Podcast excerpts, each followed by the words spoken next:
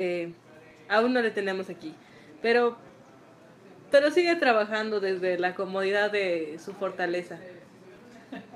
Anteriormente la casa de Jorge fue, un, fue el estudio. Mm, En lugar de tener este edificio tan bonito, eh, pues está la casa de Jorge, acondicionado uno de los cuartos, pero sigue siendo un lugar muy chido para trabajar. Eh, a veces yo sí considero que aquí tenemos demasiado ruido, de hecho hoy fue viernes como de desmadre. Estaba en una llamada con un proveedor y de pronto dije, oye, pues estos gritos son de la felicidad que ya es viernes. Lo cual es un tema interesante de discusión. Creo que ya lo hemos tenido en uno de los 300 episodios anteriores, pero es, no es que disfrutes que ya se acabó la semana de trabajo, sino que hay que celebrar las pequeñas victorias como que sobrevivimos a una larga semana de trabajo, pues ya toca un descanso o al menos cambiar de actividad, a dedicarte a hacer otras cosas. Entonces ya es viernes, me da gusto, no porque no se vayan a malinterpretar como que ah, ya voy a dejar de trabajar, sino es, pues ya cerramos bien los objetivos de esta semana, vamos a cambiar a la que viene. Bueno, yo pienso que, que es felicidad porque es viernes, porque sí siento que sí se necesita uno descansar, pero pues te vas tranquilo, ¿no? Te vas tranquilo sabiendo que acabaste pendientes, que acabaste, hiciste lo mejor que pudiste, diste una buena semana de trabajo. Creo que, creo que es esa la idea, ¿no? Sí, concuerdo contigo. O sea, tampoco se trata de celebrar la mediocridad o Sí. celebrar la flojera, no, no se tome por ahí, sino celebrar que realmente en esta semana pues, le echamos muchas ganas y, y avanzamos. Esperemos que, que se interprete de esa forma. Bueno, yo, yo siento que sí hemos avanzado bastante, ya este, he cerrado varias cosas que tenía pendientes que, que la verdad no quería hacer, porque sabía que iba a ser mucho trabajo, pero pues creo que están saliendo, saliendo adelante. Este, y pues Emanuel sigue teniendo mucho trabajo como siempre. Oh, Kevin llegó a gritar, que... Saludos a tus fans, Kevin. Hola, hola, hola. Ya se, ya se nos va el Kevin, ¿a ¿dónde va? A seguir sus sueños. Hoy hay una borrachera en casa de Samudio, Ah, no, no nos invitó, ¿no te invito? no, y lo bueno es que tampoco voy a ir. Yo la verdad, no sé, estoy muy cansada para eso. También me siento bien cansado, como que seguimos aquí medio contagiados en el estudio. A mí me está doliendo mucho la garganta. Y no sé, mañana tengo que ir en la mañana a cerrar unas cosas de la universidad. eh, junta de maestros, lo cual, ay, qué emoción, me encantan las juntas de maestros. En la tarde, si estás en Guadalajara y nos estás viendo, te invitamos en el TEC de Monterrey va a haber un evento de juegos de rol y de juegos de mesa. Un amigo de nosotros, Daniel Ortiz, no me acuerdo tu apellido, ahorita lo busco, este, va a presentar un juego. Él es desarrollador de juegos de mesa, que junto con los chicos de Detestable y, y varios más, Ah. varios estudios, que no hacen videojuegos propiamente, sino juegos físicos, juegos de cartas, de mesa, de tablero, entre otros. Eh, van a presentar sus creaciones, mañana vamos a ir a eso y tenemos visitas de, de la ciudad donde yo vengo, entonces el domingo va a estar muy movido porque vamos a pasear, a ver qué hacemos. Yo el mañana voy, si consigo comprar mis boletos porque está siendo muy imposible. ¿Dónde vas a ir? Cuéntanos. Quiero, quiero ir a ver Los Caballeros Zodíaco, la saga de... Adelante, adelante, pasa, pasa. Con... ¿En el cine o dónde la van a pasar? Este, la van a pasar en Cinemex, va a estar en varios cines Cinemex, todos los de Guadalajara, como cuatro. Este, y pues es la primera vez que sale con doblaje latino este, esta saga de los caballeros, y pues está muy chida. Yo quiero ir a verla, estoy muy emocionada, porque es como, no sé, es el sueño de niños. Las salas cuando pasan este tipo de películas se llenan de gente grande, pero de repente estás llorando, gritando, y es muy chistoso. Es como una reunión de chaborrucos, ¿saben? O sea, es muy gracioso. Sí, sí me ha tocado. Cuando salió la, las películas últimas de Dragon Ball, la de la batalla de los dioses, la resurrección de Freezer, la verdad esas películas me gustaron, se me hicieron bien producidas, aunque fueron como capítulos largos de la serie, pero iban... Me gustó mucho porque eran chavos de nuestra edad, algunos ya con hijos, los niños así, ah, qué padre película, me encanta Dragon Ball. Y, y así, entonces, es un buen momento. Como lo puse en mi Facebook personal hace un ratito, este, pues no sean chavorrucos amargados. Aunque haya responsabilidades, hijos, deudas y cosas así, sigan teniendo ese espíritu joven de disfrutar cosas simples. Puede ser desde un deporte, o puede ser el anime, o puede ser la cultura japonesa. O sea, tú disfruta la vida, sea lo que sea. Mientras no haga daño a nadie, por supuesto, tú disfruta. Yo siendo un chaborruco que hace cosplay. Eso está súper bien, o sea, eh, lo puso también mi esposa en su Facebook personal, con respecto a los gustos de los demás, como siempre he dicho, mientras no ofendas, mientras no este, haga, ah, me encanta matar gente, pues bueno. Eso no está chido. No, pero si ah, le aportas valor a la humanidad y haces algo útil o algo divertido, pues entra, llegale. Ese consejo les doy porque Manuel soy. Ah, no, ¿qué? Que Manuel el marino soy. Tú dijiste esa frase, ay, me Sí. la pegaste. La verdad es que la primera en decirlo fue Abril y dije, oh, esa frase pega para Manuel. Le voy a hacer que Oh. la Pero bueno, este, hoy el tema del día de hoy, este, vamos a hacerlo corto porque queremos ir a jugar. ¿Qué vamos a jugar? A ver. No tengo idea, tú eres el del juego. Ah, un juego. Tenemos un juego muy divertido. Este, hay una página que me encanta, se llama Humble Bundle. De esas páginas donde puedes comprar juegos que nunca vas a jugar. Eh, Estaba viendo que el coleccionismo tanto de videojuegos como de juegos físicos es un tema. O sea, la gente lo compra y no tiene oportunidad de jugarlos porque no tiene tiempo. A mí me pasaba antes con los libros. Compraba muchísimos libros y ya tenía mi altero de libros físicos y nunca los leía. Nada más los ojeaba y los, los ojeaba una vez y los guardaba. Está pasando lo mismo con los videojuegos. En Steam, en los días de ofertas de verano, eh, no sé, 20 juegos por un dólar. Y ya los tienes y nunca los juegas. Entonces estoy haciendo el hábito de juegos de mesa, sacarlos y que aquí los juguemos. Y hay de todo, ha habido reacciones muy, muy curiosas, desde que los jugamos una vez y no los volvemos a jugar. Jugamos la última vez uno del hombre lobo. Estuvo que muy estuvo- ese juego. es muy divertido. Y como que cada personalidad es diferente. Juegos que les gusta, no sé, el ajedrez. A mí me super fastidia el ajedrez. O todos esos juegos donde el turno toma como media hora y, y ahí nomás ves al otro cómo está pensando. O juegos super dinámicos que son de tipo manotazo y tienes que estar agarrando cosas. Esos juegos están muy padres. Así que un rato más los vamos a jugar. Entonces, pues hoy el tema es este fase fase 2. O sea, realmente aquí en el estudio esta fase no se llama fase 2. Este ya es un desarrollo como tal. Pero yo, yo este, he estado viendo en este nuevo proyecto que llegó con fase 1 y después desarrollamos, empezamos lo que viene a ser una fase 2, que realmente no lo es, porque ya es un proceso como tal. Pero ¿cuáles son lo- los primeros pasos que se dan cuando se acepta una fase 1? Cuando el cliente ya dijo, quiero una fase 1, quiero tal presupuesto y pues vamos arrancando. Y empieza, y empieza a pagar. ¿Cuál, ¿Cuál es el primer paso que se hace para esto? Nuestro proceso ha cambiado con el tiempo. O sea, anteriormente cuando estábamos iniciando cotizábamos de alguna forma, no sabíamos cotizar, no teníamos tanta experiencia y conforme hemos ganado prestigio, experiencia, conocimiento, hemos cambiado. Actualmente, ¿cómo lo hacemos? Eh, número uno, cuando hacemos un servicio, es decir, nos van a contratar durante un mes, seis meses, un año, para generar un producto a la medida, utilizamos una serie de herramientas. Cuando contratan uno de nuestros servicios que ya están diseñados, que son los que más nos convienen, pues no hay tanta variación, no hay tanto riesgo. Es, oye, este, compra, te vende un carro, muy bien, aquí está listo, ya. ¿Qué es lo que la mayoría de la gente que hace software quiere? Quiere productos ya listos, que nada más pague una mensualidad pequeña y ya está. Es como si compras una casa ya hecha a una inmobiliaria y tú nada más pagas una cantidad y listo, o estás durante todo el proceso de creación de una casa a tu medida, donde empieza desde ¿cuánto presupuesto tienes? Ay, pues no sé, ¿qué opciones hay? Contratas un arquitecto para que te diseñe los planos, para que tú digas, ah, es que quiero tener cinco recámaras y siete baños. Y te asesora el experto y te dice, pues eso no tiene sentido, ¿para qué quieres tantos baños? Este, o quiero una, eh, no sé, quiero una alberca en medio de la casa. Bueno, una alberca en medio de la casa hace que la casa cueste el doble. Ah, no me conviene. Ese proceso lo hacemos principalmente cuando hacemos un producto a la medida. Es decir, que no hay una solución en el mercado que llene tu necesidad. Oye, hay muchas casas, aquí en México se llaman Infonavit, que son casas totalmente iguales, enfocadas a un sector social, o a, a un mercado, no sé, clase media, eh, para abajo, por decir algo.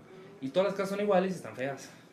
De hecho, hay muchas bromas aquí de que te venden una casita muy chiquita, donde, no sé, el baño, la cocina y la sala están en el mismo cuarto, entonces nomás te mueves un paso y ya tienes, ya estás en la sala, y luego te mueves tantito y ya estás en la cocina. Es un ejemplo tonto, a lo mejor. Pero si tú quieres algo diferente a una casa prefabricada, bueno, nos vamos al proceso de trabajar a la medida. En esto, lo primero que ponemos es a la persona ofrecerle un servicio de diagnóstico y diseño. Es como si tú vas al médico, no sé si te ha tocado ir con un especialista donde vas cinco consultas nada más para que te diga qué tienes. La primera es para saludarte, hola, mucho gusto, ¿cómo estás? Te escucho. La segunda es para mandarte hacer análisis o exámenes. La tercera es para revisar los exámenes y programarte más adelante otra consulta. Y son cuatro o cinco consultas y Sí, varios parece no decenas de dólares. Exactamente. Eso, aunque sea, digamos, malintencionado para cobrarte, también tiene una intención. No pueden desde el primer momento diagnosticarte exactamente qué es y qué te van a ofrecer. Debe haber un proceso de diseño, análisis y de, de diagnóstico. Y eso lo vendemos nosotros. Una de las principales razones por las cuales los médicos hacen eso, a diferencia de si vas a, la, a la, los médicos gratuitos del gobierno, por ejemplo, aquí en México el IMSS, el ISTE, entre otros, es el IMSS necesita cada 15 minutos estar sacando un paciente. Entra un paciente, le diagnostican cualquier cosa y sale.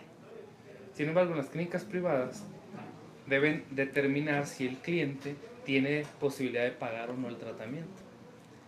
Y hay varias técnicas, como desde que, te meten, te ensartan con el seguro o eh, con alguna tarjeta de crédito. Estoy siendo muy exagerado y estoy pobrecitos a los médicos hablando mal de ellos, pero como para ejemplificar una realidad de negocios. Muchas veces vienen clientes con nosotros que no tienen ni idea de cuánto cuesta un software y, voy a exagerar, nos quitan tiempo con sus diagnósticos. Entonces, es por ejemplo, oye, tú tienes esta enfermedad y te cuesta 50 mil pesos eh, atenderte. Uy, sale muy caro, mejor me voy con otro médico. Imagínate que ese médico, el diagnóstico lo ofreciera gratuito. ¿Cuántos pacientes no llegarían que no se tratarían con él? Entonces, es una técnica como de enganchar a los clientes.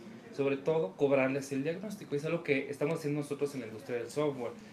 Es muy común que digan, oye, es que me ofrecieron cinco cotizaciones. Fíjate, una me cobra mil dólares y otra diez mil dólares y otra doscientos dólares.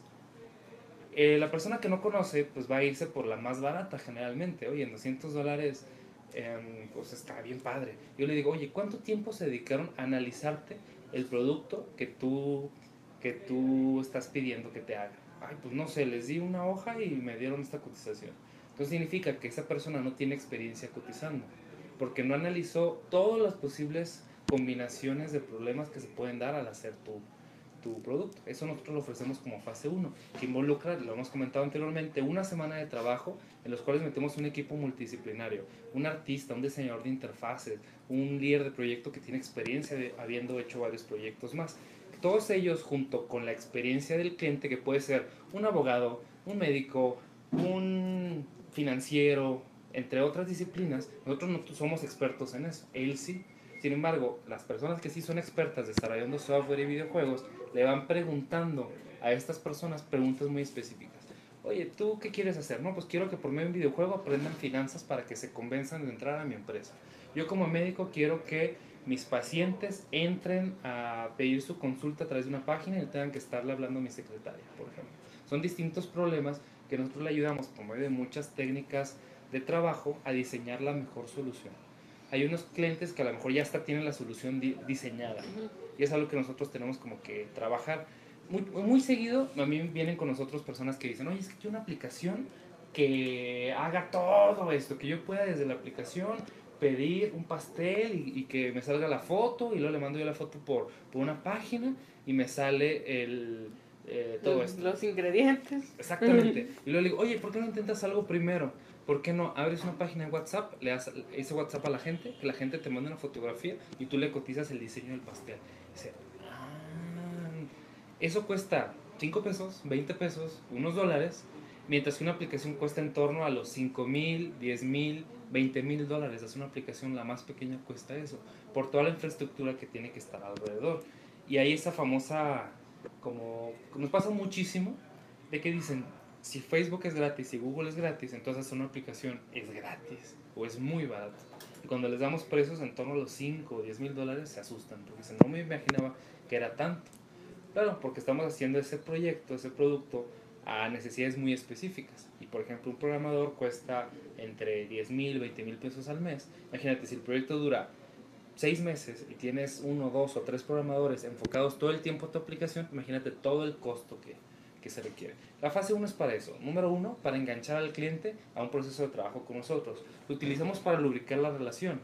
Al tener que pagar ellos alrededor de mil dólares, nosotros probamos que, cuál es su presupuesto. Si no puede pagar mil dólares para un análisis, para un diagnóstico, significa que no tiene el presupuesto completo para contratarnos. Es como si tú vas al médico, el diagnóstico te cuesta 100 pesos y se te hace muy caro, significa que este tratamiento que va a costar mil, dos mil, cinco mil pesos, pues ni siquiera lo vas a poder pagar. Entonces es lubricar la entrada. Esto suena raro. Lubricar el, lubricar el proceso de que un cliente pasa a través de ser un prospecto, de estar interesado, a realmente querer adquirir tus servicios. Es un embudo, básicamente. Es un embudo de... Es el famoso funnel que ustedes lo ven diario. el, el, término funnel lo utilizamos muchísimo en todos los procesos de adquisición de nuevos clientes o prospectos o usuarios, en el cual hay una cantidad limitada de personas interesadas en ti. el millón de personas que hay en la ciudad, por decir un número, mil van a querer venir a tu tienda de cosplays a preguntar, nada más. Porque muchas personas cuando están empezando el mundo de los negocios dicen, ah, pues si hay un millón de personas, pues yo calculo que 100 mil van a ser otakus. y todos van a comprar. Pues no, pasan por de todas esas personas, ¿quiénes realmente les interesan tus productos? ¿Cuántos de ellos van a preguntar? ¿Cuántos tienen una real necesidad de comprar algo? O sea, no nada más van a preguntar, sino realmente quieren. ¿Cuántos te van a comparar contra la competencia? Y finalmente esos 100 mil que tú propusiste, quizás llegan 5, 6 o 10 a realmente comprar tu producto. Por eso es un embudo, un funnel en inglés, que cada etapa del proceso va reduciendo sus, sus ¿cómo se llama? la cantidad de personas hasta que llegan al mínimo. Tú con esa cantidad mínima tienes que lograr que haya ganancias para pagar tu renta, tus inventarios, etc. Que para nosotros nuestros gastos son los programadores, la renta del lugar, la luz, el internet, entre otros. La fase 1 es muy importante y generalmente a mí cuando me toca eh, intervenir en el proceso comercial, que es muy poquito tiempo a la semana, es convencer al cliente de que necesita realmente un diagnóstico y todos los beneficios que va a tener. Al final le presentamos una versión interactiva de la aplicación o del juego para que pueda tocarla, experimentarla. Algo que nos pasa muchísimo es de que hay varios tipos de personas, por ejemplo los auditivos. Algo platicamos de que nosotros somos mucho más auditivos. Nos gusta mucho hablar, nos gusta mucho escuchar. Sin embargo, los ambientes con mucho ruido nos fastidian. Que aquí pasa mucho. A veces sí tenemos que cerrar la puerta o venirnos para acá porque hay mucho ruido. Bueno, hay ciertos tipos de clientes que les encantan las palabras. Hay otros que son más visuales. Hay otros que son muy kinéticos. O sea, tienen que estar tocando, moviendo las cosas, eh, haciendo touch, abrazando a la gente. Hay otras que son más visuales, trabajan con dibujos, con presentaciones de PowerPoint, y nosotros somos más como de comunicación de palabras y ideas. Finalmente tenemos que desarrollar esas tres habilidades por lo menos para que nuestro cliente identificar en cuál es el que más les gusta y aterrizarlo por ahí. Por eso combinamos todo.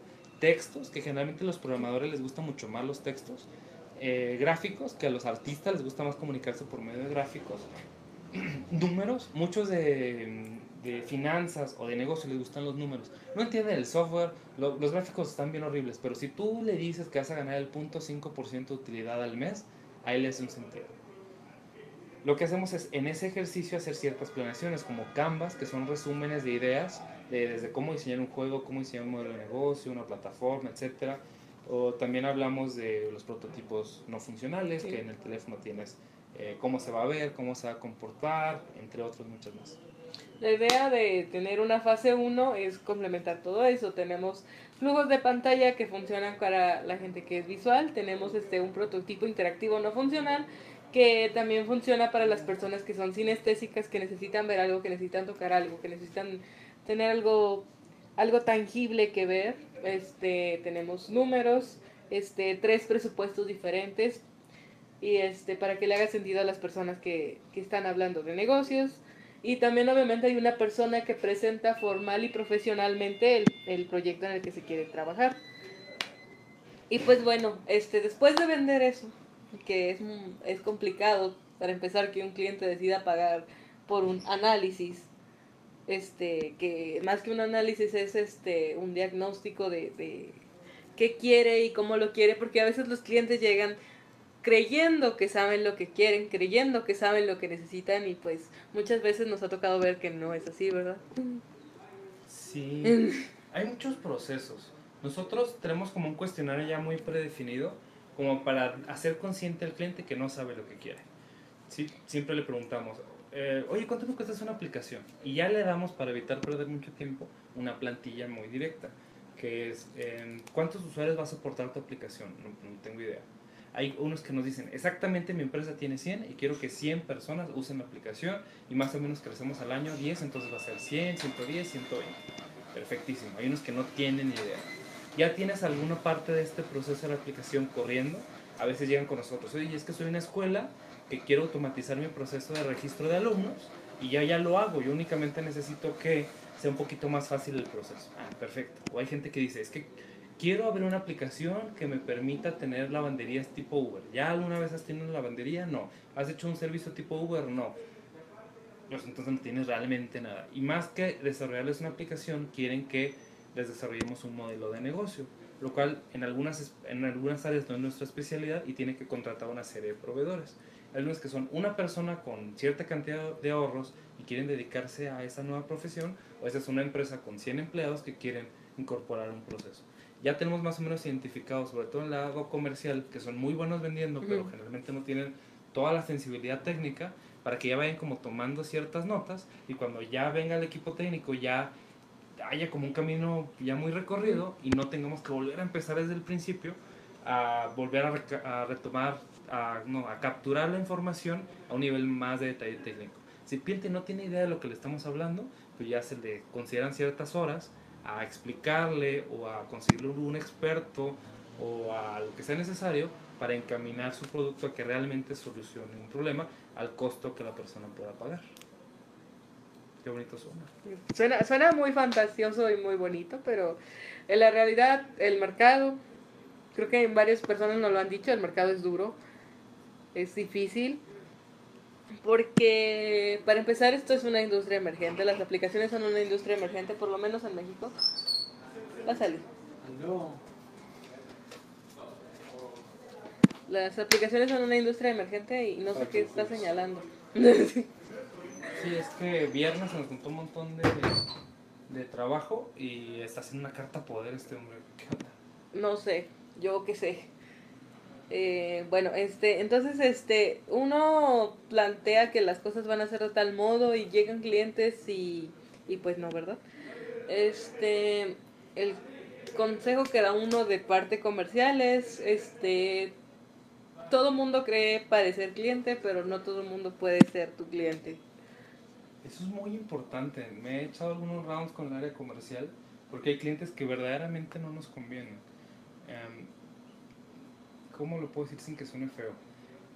Así como hay una frase que dice contrata lento y despide rápido, también en comercial hay una que yo lo pudiera poner como análogo contrata muy inteligente, tárdate mucho en contratar porque finalmente un cliente es un contrato que tú estás adquiriendo, es una responsabilidad que tú tienes. A veces el área comercial tiene el, problema o la urgencia de vamos a meter 50 clientes y, lo y finalmente terminan siendo muy malos clientes, que finalmente se convierten en un dolor de cabeza a lo largo del tiempo.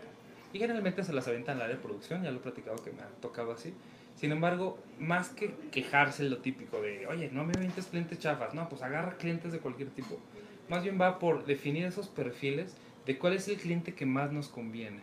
Y las famosas leyes de Pareto de tráete el 20% de los, de los clientes que te pagan el 80% de utilidad.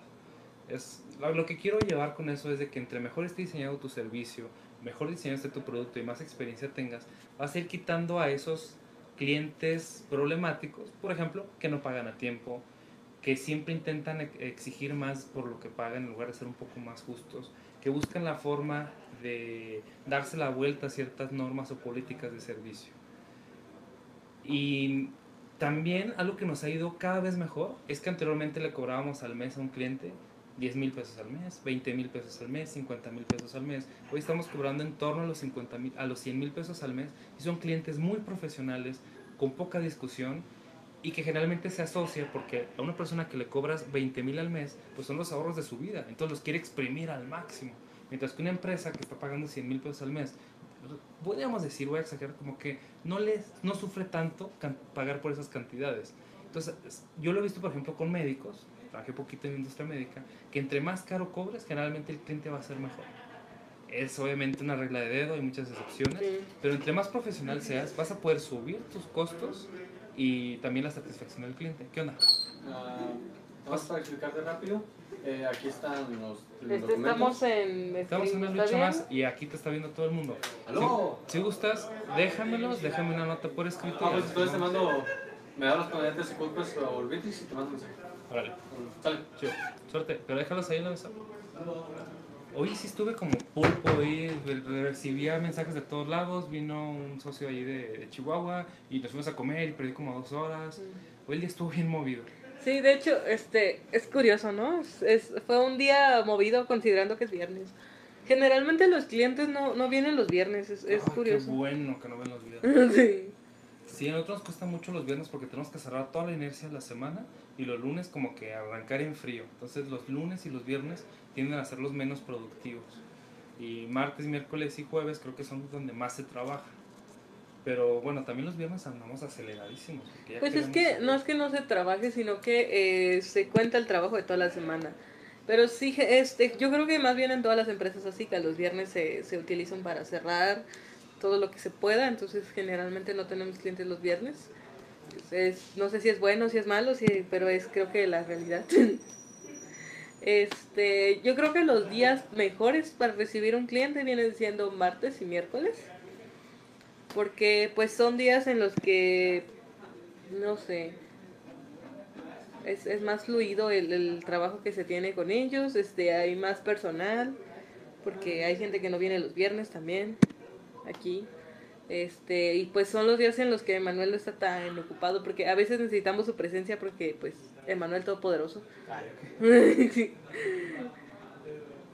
O sea, necesitamos su aprobación. Yo he estado tratando de, de siempre llevarlo porque necesitamos su aprobación, ¿no? O sea, porque es el producer, es la persona que va a producir, es la persona que va a estar a cargo.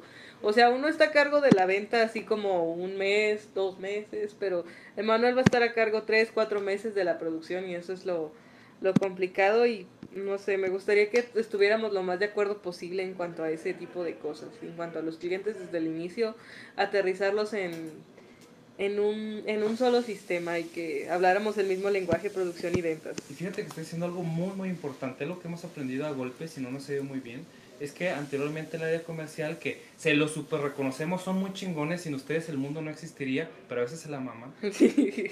Este, ha sido como coincidir de que tanto es importante que entre el proyecto a la empresa como que salga. Hay gente que es muy buena en vender, pero en un trabajo que tuve anteriormente, para no poner los ejemplos de aquí, un el director de ventas de honorable empresa alemana con eh, sede en México, no, alemana con sucursal en México, vendió un proyecto que tomó, que debió haber tomado una semana en terminarse y durante un año estuvimos resolviendo problemáticas, costó un montón de dinero, un montón de personas, obviamente un cliente enojado durante un año porque el vendedor no se dio cuenta que vendió una máquina y el producto que se iba a generar en esa máquina no cabía en la máquina. Entonces hubo que reformular una máquina. Imagínate, voy a poner un ejemplo muy tonto, muy genérico. Tú compras un automóvil y Ujú. compras uno, voy a decir una marca, un bochito Volkswagen, en el cual tú lo compras, ya lo pagaste, porque el vendedor te super mega aseguró que tú ibas a acabar. El tipo, sí, sí, véndelo, eh, a la burger. Pues resulta que ese tipo está súper mega gordo y no cabe en el bocho. Pero como ya pagó y hay una ley o algo que te compromete, pues tienes que ampliar el bocho, cambiar las puertas, poner las puertotas así grandotas para que, que quepa tu amigo. Y finalmente todo lo que según tú, ay, vendí un bocho, qué padre, pues finalmente perdiste toda la utilidad de la venta por no haberte fijado bien en ciertos detalles. Tanto cometen errores los de producción, cometen errores los de, los de ventas, pero a mí me quedó muy marcado. Finalmente ese tipo, de, el, el director de ventas, pues lo terminaron despidiendo injustificadamente, el tipo demandó y contrademandó por 5 millones, el tipo le pagó mucho por hacer mal su trabajo. Pinches vendedores culeros. No, lo que quiero decir es de que siempre hay esa, esa como pelea entre las áreas. También pueden decir, ah, producción siempre está rebotando los proyectos porque pues, yo tengo que vender y la- el área de producción no los aprueba. Todo este ejemplo drástico y, y- y con malas palabras fue para decir algo muy importante. Hemos aprendido que cuando el área comercial los tiene que meter a fuerzas, generalmente la empresa en general sufre. Porque, oye, mira, metí una aplicación, son 300 mil pesos y ya, ponte a hacerla. Y cuando analizamos, ese proyecto de 300 mil pesos realmente nos costaría 500 o 600 mil pesos. Se había comprometido en tres meses y se termina en un año. Porque el equipo de producción no tenía la capacidad, la capacitación, la cantidad ideal de personas, los conocimientos, la experiencia. Y un proyecto que parecía muy sencillo, finalmente se terminó sobrecomplicando. Tenemos uno que todavía hoy seguimos arrastrando desde julio del año pasado. Tuvo que haberse terminado en seis meses, llevamos más de un año, pero ya es de los últimos porque hemos aprendido a trabajar bien entre el área comercial y el área de producción. Pero todavía hay así como que ciertos detallitos de, ah, hace un año me dijiste que el botón iba a ser azul y, no es azul. Y se te pierden un año de trabajo y 10, 15 proyectos que arrancas al mes, tú dices, "Ay, se me fue el detalle, pero finalmente te perdiste tiempo, entre otras cosas. Algo que estamos haciendo ahora es involucrar al equipo de producción, sobre todo conservar que la gente no rote tanto para que tengan la experiencia y estar todos de acuerdo que el proyecto va a arrancar de ciertas formas. Estamos poniendo muchísimo colchón.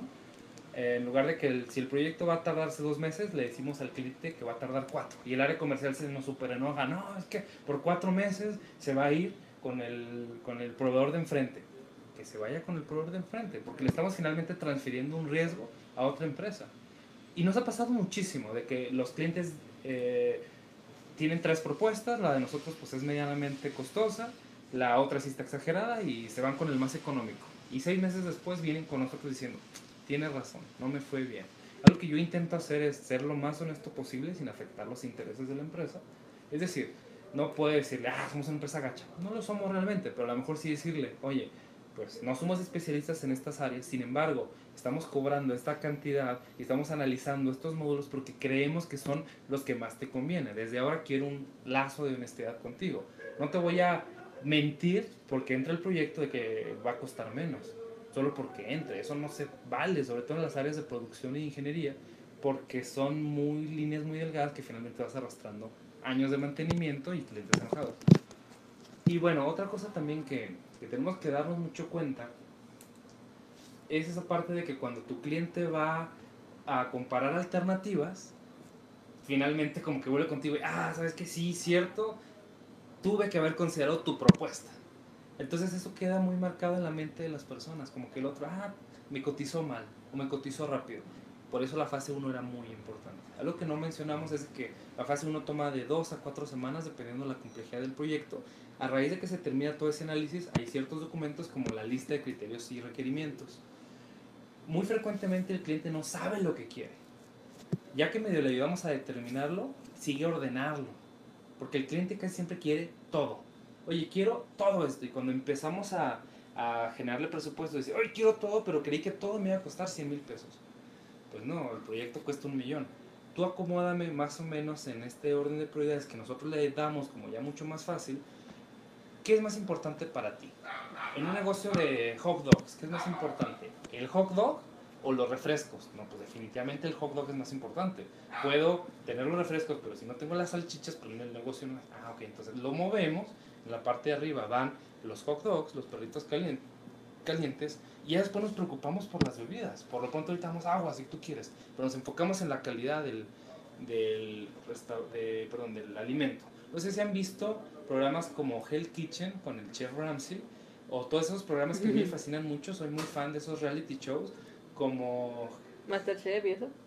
no, no, no, no, no tanto los de cocina, sino como que el negocio está en, en peligro de cerrar porque tiene muy mala calidad y Ah. llegan expertos a ayudarles a remodelar el negocio y el modelo de trabajo para que el negocio no quiebre.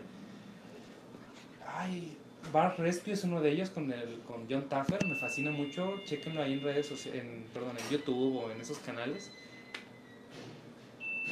Hay otro de restaurantes que ahorita no me acuerdo cómo se llama, de un chef o un dueño de negocios de costillitas que viaja por Estados Unidos, llega con el restaurante aquí, las no sé, las, las pizzas que tenemos aquí abajo y dice, no, pues es que es el negocio de mi vida, pero pues no está dejando. Identifica cosas de actitudes, etc. Entonces es algo que nosotros tenemos que hacer mucho aquí también.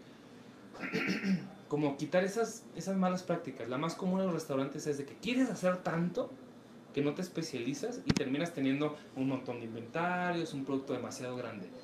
Nuestro primer trabajo que tenemos que hacer es reducir el proyecto lo más posible para que el riesgo baje, para que la inversión baje. Y muchos clientes que tenemos nos dicen, si no, si el producto no hace todo esto, no puedo vender. Lo que están esperando ellos es de que el producto haga todo por ellos. Sin embargo, se dan cuen- no se dan cuenta que muchas veces el proceso involucra em, no sé, logística, fletes, conocimiento de tecnologías, conocimiento legal, conocimiento de ventas. Imaginan que la aplicación va a hacer todo solo y no funciona así. Más bien como hem- hemos visto que funciona y la teoría, los libros, los especialistas dicen es, primero hazlo a un nivel pequeño, tú a mano haz todo y vas metiendo capas de automatización poco a poco. No sé si han visto un- una página que se llama Craigslist, que originalmente era como un blog nada más y la gente publicaba como un una clasificado. Y ahora es una de las empresas de, de comercio más grandes de Estados Unidos y gestionan millones de información, pero empezaron en chiquito. Y realmente cuando empiezas en chiquito es cuando tú aprendes si esa industria te gusta o no. Habíamos platicado que hay gente que dice, ah, me encanta ir a cafeterías o trabajar en las cafeterías. ¿Qué tal si abro mi cafetería? Y grave error. No es lo mismo disfrutar del servicio que ofrecer el servicio. Me encanta ir a los parques de diversiones, voy a abrir mi propio parque de diversiones. Y te encuentras que hay un montón de manejo de empleados, de construir un edificio, licencias, regalías, que no tiene nada que ver. Y es todo eso lo que intentamos sensibilizar durante la fase 1 o incluso ya durante la fase 2. ¿Cómo ves? Vamos a ver si hay preguntas del amable público y si no, vamos cortando el tema. Bello. Ah, qué güey, se me olvida que desinstalo la aplicación. Bueno, mientras sigamos aquí contando nuestras bellas aventuras. Mi bella aventura como, como comercial. ¿Tú cómo te has sentido en comercial? ¿Ya llevas dos, tres meses? Mm, como dos meses. Dos meses. Pues, ¿Cómo, ¿Cómo has visto nuestro proceso? Veníamos de que Jorge hacía todo el proceso comercial, eh, se incorporó Vane y hacía el seguimiento comercial, pero ahora ustedes están haciendo tanto la apertura, el seguimiento y hasta ya han empezado a hacer algunas cosas sin necesidad de Jorge. ¿Cómo se ha sentido eso? Ah, pues no sé, nunca me he considerado buena en, en ventas, es, pero pues este, la vida es un riesgo, carnal. no, la verdad es que sí, o sea, creo que es este uno de los miedos más grandes que yo tenía cuando este, me decían, no, pues abre tu propio negocio y así, ¿no? Es que yo no sé vender. Necesito aprender a vender primero. Y, creo que llegué aquí al lugar correcto a aprender a vender. Porque, este, aparte de que me estoy divirtiendo mucho, la verdad, es, llegó mi super equipo de marketing y es muy chido. Eh, porque para empezar, ella está, o sea, creo que uno cuando hace demasiadas veces, demasiado tiempo lo mismo, como que pierde esa chispa creativa y esa chispa de hacer algo diferente. Y cuando te ponen a hacer algo diferente es un poco complicado para ti que llevas haciendo lo mismo bastante tiempo. Entonces, este, ellas están llegando y están renovando como que redes sociales y está muy padre. Porque las están manteniendo muy activas también eso, y eso es muy bueno. Entonces, este, es muy cool tener, tener un equipo de marketing. Alguien detrás tuyo apoyando. Este, y pues, ¿qué más puedo decir? Este, es, esta parte de aprender a vender es, es complicada porque, no sé, uno mismo tiene que estar convencido de, de que su cliente realmente este, necesita, necesita tal producto, necesita tal cosa. Y pues es ahí donde empieza el primer reto, ¿no? Tú tienes que convencerte de que el cliente necesita lo que tú vayas a venderle. Y ya que tú te convences, pues toca convencerlo a él. Y, y luego toca convencerle de que tú eres el mejor proveedor que puede, que puede desear, que puede tener. Y así son, son, son varias fases. Yo aquí dejo dos ideas. Yo, por ejemplo, no soy muy buen vendedor en general. Sin embargo, algo que, algo que a mí me abrió un poquito los ojos es de que hay muchos estilos de venta. Hay un libro que se llama Vendedores Perros de Blair. Se me olvidó el nombre, pero bueno, búsquenlo, Vendedores Perros. Y prácticamente se trata de que hay muchos estilos de venta para cada estilo de cliente. Yo, por ejemplo, soy un vendedor muy técnico. Yo te puedo súper enamorar de las características del producto, pero eso solamente funciona para compradores técnicos, gente que quiere escuchar esos, esas características del producto y ponernos a platicar y echar chela. No, es que este software hace tantas cosas y todo. Y es a un segmento en particular. Cuando requerimos que se transmitan emociones respecto no a los beneficios del producto como a nivel técnico, sino respecto a lo que va a generar conjunto de las emociones que va a generar el producto, yo en eso no soy tan bueno. Y pues tenemos a otras personas más especializadas, por ejemplo Jorge transmite por medio de la emoción y ya yo me enfoco más a la parte racional.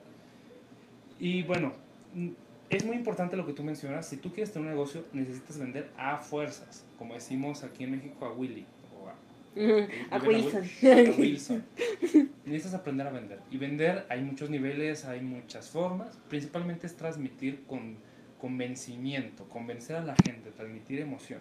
Por ejemplo, en esta transmisión que estamos haciendo, estamos intentando vender la idea de que pues, somos chidos, de que sabemos de lo que hablamos. Si empezamos con dudas de, ay, es que no sé, porque pues...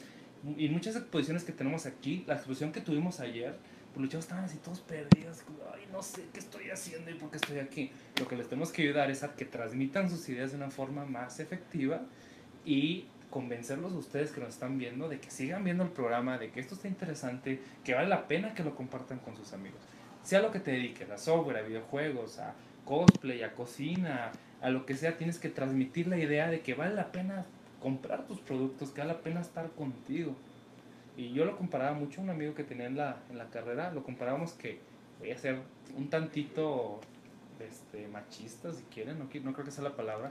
En el caso de los hombres, el acto de ir con tu pareja o, con la persona con la que quieres salir y coquetear y todo, es un acto de venta quizás, porque te estás convenciendo a la otra persona de que vale la pena estar contigo, de que te, entre todas las opciones que tiene, tú vales más que otros. Y a veces cometemos el error los hombres de, no, pues me fijo en el físico o en el dinero. Sin embargo, hay otras cosas como la voz, las palabras, el pensamiento, que ayudan a transmitir esa idea. Y lo pongo nada más porque es, que es como que más común en México que los hombres pues coquetean a las chavas. Sin embargo, en Japón, seguramente tú lo has visto, la chava es la que se le declara al hombre. Y usan formas muy cute, muy este, impresionantes, como que le meten un mensajito en un sobrecito declarándose y le echan muchas ganas al sobrecito. Y esa pues es la venta. O el acto de, quiero que salgas conmigo, quiero contigo. ¿Cómo es? ¿Sí o puras mentiras? Mm, yo estoy de acuerdo, pero bueno, no sé. Vamos a ver las preguntas, chicos.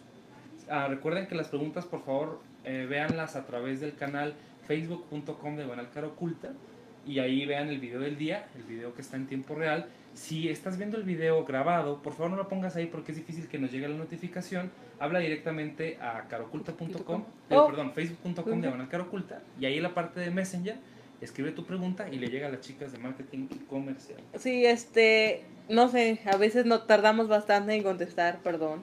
Este, a veces estamos grabando una lucha más y pues no podemos contestar. A veces este, estamos atendiendo clientes y es difícil contestar. A veces estamos en junta, estamos trabajando y pues aunque todo el mundo esté pegado a una computadora, pues no siempre nos es posible contestar. Este, pero pues tratamos de, de contestarles lo, lo, más pronto que se pueda.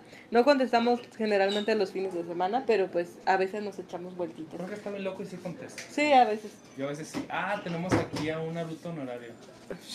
¿Y no sea Raruto? Mm, bueno, no sé. Raruto también es divertido. Raruto. Es divertido. ¿Viste la parodia de Raruto, de Raruto, no? ¿O no sabes de qué hablan cuando dicen Raruto? No, es que en Halloween del año pasado me tocó a mí estar como Raruto, lo cual estuvo muy feo.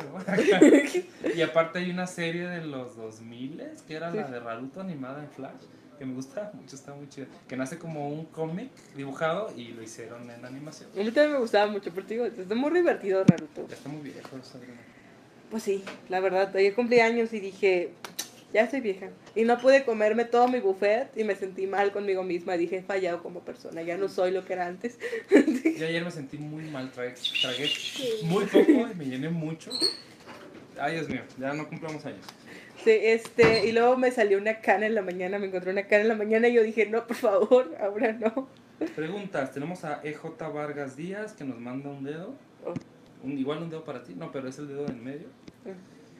Este, Irving Vallejo, Hola Irving. Saludos. Y el viernes de Jorge y Manuel, pues es el viernes de Adriana y Emanuel, porque Jorge está muy ocupado con la mafia china. Sí.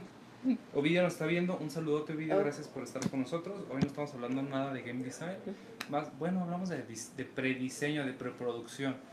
Me encantaría mucho que en un programa siguiente hablemos de cómo nosotros hacemos unas propuestas para juegos. El, este lunes presentamos proyecto para fondos de Jalisco, que creo que íbamos a hablar un poquito de eso, ¿no? Y podemos hablar de eso también. Sí, por ejemplo, ¿qué tipo de cosas presentamos? Como hay una coproducción por ahí, no podemos dar demasiados detalles, pero al menos pues, técnicas como el Game Canvas, que es un solo documento, donde una sola hoja donde en nueve secciones se detallan cosas muy generales como costos, beneficios, jugadores, plataformas, mecánicas, ah, lo vimos ayer, mecánicas, estéticas, dinámicas, componentes y comportamientos. Si logras definir esas nueve cosas de tu juego, vas mucho más encaminado a producirlo mejor. Mm, ¿Esto es, se hace como una fase 1 para fondos o...? Se hace una prefase 1. En lugar de destinar a todo un equipo de trabajo durante una semana que nos costaría alrededor de 20 mil pesos, pues no sé, lo que podamos, desde 5 o 10 mil pesos más o menos, es lo que sí asignamos. Uno o dos días de trabajo, dos o tres personas, ahí vamos viendo, sobre todo es algo muy importante que no hemos visto del lado comercial, es que hay un famoso costo que es el costo de ventas, que nosotros, para que haya una conciencia sobre que el área comercial no nada más esté pide y pide cosas a las demás áreas, cada vez que ustedes piden algo, nosotros internamente se los cobramos. Y entonces, si nomás están trayendo puros prospectos que no cierran, al final ustedes tienen una deuda ante la empresa porque gastaron recursos y no lograron cerrar nada. Y a nosotros nos pasa al revés. Nos traen un presupuesto, si entregamos el proyecto a tiempo, todos felices, sin embargo, si empezamos a retrasarnos, nos empiezan a cobrar a nosotros porque siguen cobrando los gastos de luz, renta, etc. Entonces, tanto ustedes tienen que cumplir con sus objetivos de ventas como nosotros nuestros objetivos de cierre de proyectos. Y todos presionados y todo. ¿no? Sí, es como, ¿sabe? He- visto con personas convulsionar en el piso, entonces. Sí, Ya. no, no aquí, ¿eh? en otros estudios de No videojuegos. sé. No, no es cierto, no se trata de eso. Es lo que estamos platicando de la diferencia entre ser responsables y ser libres. Tenemos la libertad de hacer lo que queramos, pero tener la responsabilidad de pues que por lo menos el estudio sobreviva y cumplir los objetivos de crecimiento. Si la empresa no crece, pues, Pues, no sí. tenemos buenos sueldos, la gente se va a desmotivar y se va a frustrar y va a decir hacer videojuegos no es para mí porque no deja dinero, me voy a ir a vender gorditas en la esquina. Es decir, a vender tortillas rellenas de guisados. Y no se trata de eso. Uno de los grandes retos que tenemos los que tenemos estudios o nos dedicamos a esto es crecer. Platicábamos en esta semana, hicimos muy buenos programas esta semana de que muchos crecen y caen en picada, en caída libre. Y fue una gran aventura de un año hacer Sí. un videojuego. Pero el videojuego fue tan mal planeado, el modelo mal planteado, que dejas de poder vivir de lo que realmente te A lo mejor el videojuego era muy bueno, pero la planeación, la, el marketing detrás de él no fue lo suficientemente bueno para llamar la atención y el juego murió y nadie supo que era bueno. Así es. Y bueno, pues yo sugiero que ya vayamos cerrando nuestra transmisión de hoy. Esperamos que les haya gustado mucho. Y si no, pues les devolvemos la señal que nos hicieron. Ah, no es cierto. No, este, bueno, de, muchas gracias a los haters, a la gente que nos odia, a la gente que nos quiere, muchas gracias a Irving por vernos. Y pues recordamos que estamos aquí de lunes a viernes, que ya viene la reunión cara oculta de septiembre. Tal vez esta vez sí consigamos patrocinio, Manuel. ¿Qué pasó con eso? A ver, yo quiero saber el chisme. Porque llevamos un montón de personas. Sí, Manuel. Pero faltaron más. ¿o qué? Pues, este, en realidad yo creo que sí nos dan el patrocinio. Si tenemos patrocinio, chicos, va a haber pizza y refrescos y cervezas para todos. Entonces esto va a estar muy chido porque vamos a Yeah. poderles ofrecer algo bueno. Este, pues obviamente ya tenemos ponentes para, para este entonces. Este entonces está muy padre. Este, y pues eso nos gustaría mucho que fueran. Y pues dentro de unas semanitas más con, hablaremos de qué va a haber en la reunión. Y este, y y les contaremos si nos dieron patrocinio o no. Y si no, vamos a seguir peleando por él porque, porque lo merecemos, Emanuel. Es que es un estándar. Me tocó ir hace poco a Gabe Lab a una reunión sobre un lenguaje de programación y había chelas, modelo, que es de las chelas más ricas mexicanas, y pizzas de Little Caesars, Uh. que son como parte de la dieta básica de esos eventos. Sí. Entonces, pues ya los invitados esperan ese tipo de, de cosas. Y generalmente los patrocina el lugar, que para nuestro caso es, ya no se llama Central Bosch, ¿cómo se llama? Este, bueno, aún se llama Central Bosch, Bueno. pero va a ser Connector y muy pronto. Ah, Connectory, gracias a la empresa Bosch. Y eh, para allá pues es Agave Lab quien, quien patrocina. Nos da mucho gusto porque de las comunidades sale tanto el talento para las empresas como también ese espíritu de que la ciudad está conectada tecnológicamente. Si en esta ciudad se habla más de videojuegos, pues va a haber una mayor atracción de talento y la gente va a explorar esos temas. Pero os digo porque vengo de una ciudad muy pequeña donde a mí me tocó organizar muchos eventos de ese tipo y reuniones y comunidades y pues no iba nadie. Y eso desmotiva a la gente diciendo, pero realmente hay muy pocos interesados en esto. Participen en sus eventos de su ciudad. Si no hay, yo les sugiero, organicen por lo menos durante un tiempo, tres, cuatro meses o años, si es posible, organicen los eventos de su comunidad, porque atraen el talento y están en el medio realmente lo que les gusta. Y atraen a las empresas también. Atraen partners, ah, o sea, atraen, atraen muchas cosas buenas los eventos. O sea, mm, puedo hablar de cosplay, por ejemplo, es algo que vivo desde hace tiempo. O sea, iniciamos con eventos súper chiquitos de una, yo creo que un lugar como de este tamaño. O sea, lo, me refiero a esta sala nada más. Así con tres, cuatro puestos y actualmente este con cómics es una de las convenciones más grandes de, de México, sí, podría decir que de América ¿Tú Latina. llegaste a organizar con cómics? Eh, no, yo no, pero, o sea, con, o sea, porque realmente con cómics tiene mucho más años que yo en, dentro del cosplay. Pero, o sea, sí, los chicos que empezaron a organizarlo, pues sí, empezaban en lugares súper chiquitos, o sea, hace 10 años.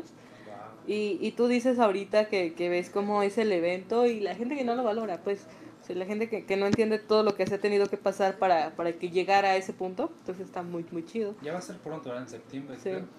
A ver si me doy una vuelta. Algo que ah, yo he visto que pasa muchísimo con esas personas, con los asistentes al- a los eventos, es que dicen, no, es que ya cada año es lo mismo, como que no se sorprenden. O también dicen, ah, es que está muy caro. Pero bueno, yo imagino que están tomando como algunas decisiones pues, para que el público sea más selectivo. Algo que pasaba mucho en eventos de aquí de la ciudad como Talentland o Campus Party era que decían, no, pues es que meten más y más, más y más y más gente. Pero era tanta gente que tampoco lo disfrutabas, entonces pasaba al extremo contrario. Organizar eventos no está nada fácil, se los digo. Pero bueno, vayan a los eventos de su comunidad aquí en Guadalajara, si eres de México. Cada año se hace el Talentland o en Ciudad de México el Campus Party. Vale la pena muchísimo para que conozcas a otras personas. Es una semana como de vacaciones. Yo los he tomado los últimos cuatro años y no me arrepiento porque ve realmente gente que se dedica al software, a la animación, a la Sí, hay, cultura cosplay también ahí en- dentro de Campus Party y de, y de Teleland. Sí, disfrútenlo mucho. Eh, como otra cosa que puse en mi... Ah, lo acabo, sí lo mencioné.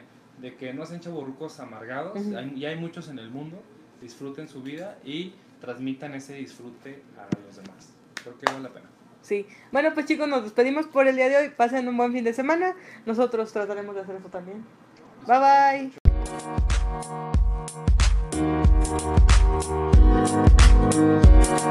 bye.